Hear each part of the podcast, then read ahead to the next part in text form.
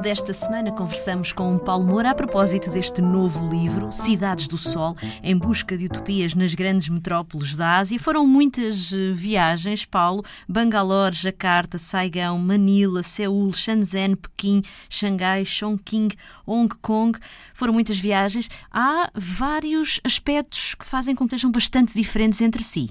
Sim, um, isto foi, foi um, foram várias, é uma, é uma, é uma viagem, melhor, o livro são duas viagens, eh, são várias viagens na Ásia, mas que uh, são contíguas, não é? Portanto, eu saí daqui e passei dois meses um, a viajar pela, pela, por estes países, essencialmente do, do, Sudeste Asiático, e depois a China e a Coreia, um, e há uma outra viagem feita poucos anos antes, em, apenas na China, e portanto, que, é, um, é um dos capítulos uh, do livro. Um, Claro que nós tendemos a, mesmo tudo isto, eu falar das grandes metrópoles da Ásia, é um, é um conceito muito abstrato, não é? Porque nós uhum. tendemos a olhar para a Ásia como uma, uma, uma unidade, não é? Uma, uh, algo com muitas coisas em comum, uma espécie de entidade por oposição ao, ao Ocidente, mas a Ásia é muito variada, não é? Não, não se pode falar a Ásia, e isso quando está na Ásia sente-se isso e os próprios asiáticos sentem, não faz sentido estarmos a dizer que a China, o Japão um, ou, ou, ou a Indonésia são a mesma cultura ou a mesma civilização, só uhum. porque estão a oriente Exato. de nós. É? A, única, a única coisa que de facto os une é isso, é estarem a oriente de nós, é uma, é uma posição relativa, porque eles em relação aos outros são muito diferentes.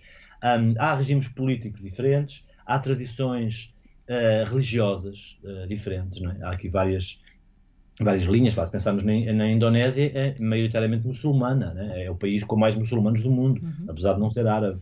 Uh, o, a China tem uma tradição de, de, mais do, da tradição filosófica de Confúcio e depois do ateísmo que foi uh, cultivado pelo, pelos governos nas últimas décadas. Um, o, o, Vietnã, sendo um país comunista, é essencialmente budista. Portanto, a, a própria tradição cultural e religiosa é diferente nos vários países. Uh, os regimes políticos são diferentes, as mentalidades são diferentes, uh, o nível de desenvolvimento económico dos países também é muito diferente e, portanto, isto faz de, destas grandes cidades locais muito variados, muito diferentes uns dos outros, e que é muito difícil generalizar, dizer na Ásia. Exato, mas há aqui um ponto comum, que é uma espécie de turbulência uh, que, agita, que agita estes países, Paulo. Sim, o, uma turbulência mais evidente ou, ou mais uh, subterrânea, quando ela não é, não é permitida, digamos, turbulência política. Países uhum. como o Vietnã não se vê turbulência nenhuma, pelo, menos não é visível, não é?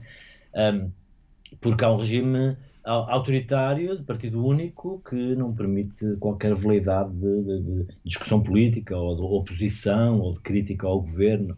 Isso não existe. Um, e aparentemente isso também não é já muito reivindicado pelas pessoas, não se sente uma, uma grande depressão, as pessoas não vivem infelizes por causa disso. Aparentemente, claro que isto é, é, é a aparência ilude, como sabemos. Então quando, se, então, quando se vai em viagem, que, que, é apenas uma, uma visita de passagem, né? por muito que tentemos aprofundar e estar tempo nos sítios, é sempre de passagem, nunca, nem vivendo 10 anos num país, nós o conhecemos né? profundamente.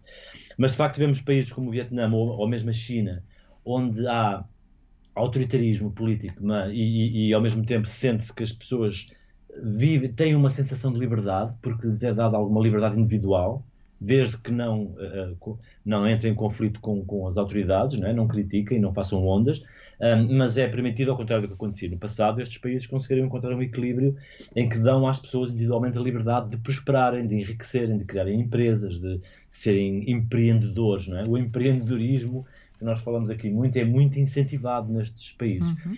Desde que seja a um nível individual, económico e, portanto, as pessoas não comecem a ter ideias próprias em relação à, à organização política do Exato. país. E, portanto, aparentemente há um clima de felicidade, de paz, de euforia uh, nestes países.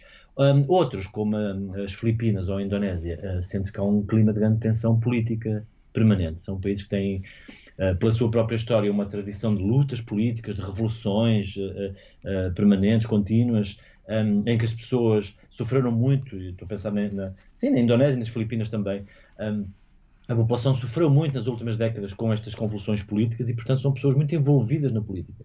Cidades do Sol, de Paulo Moura. A edição é da Objetiva. Boas leituras.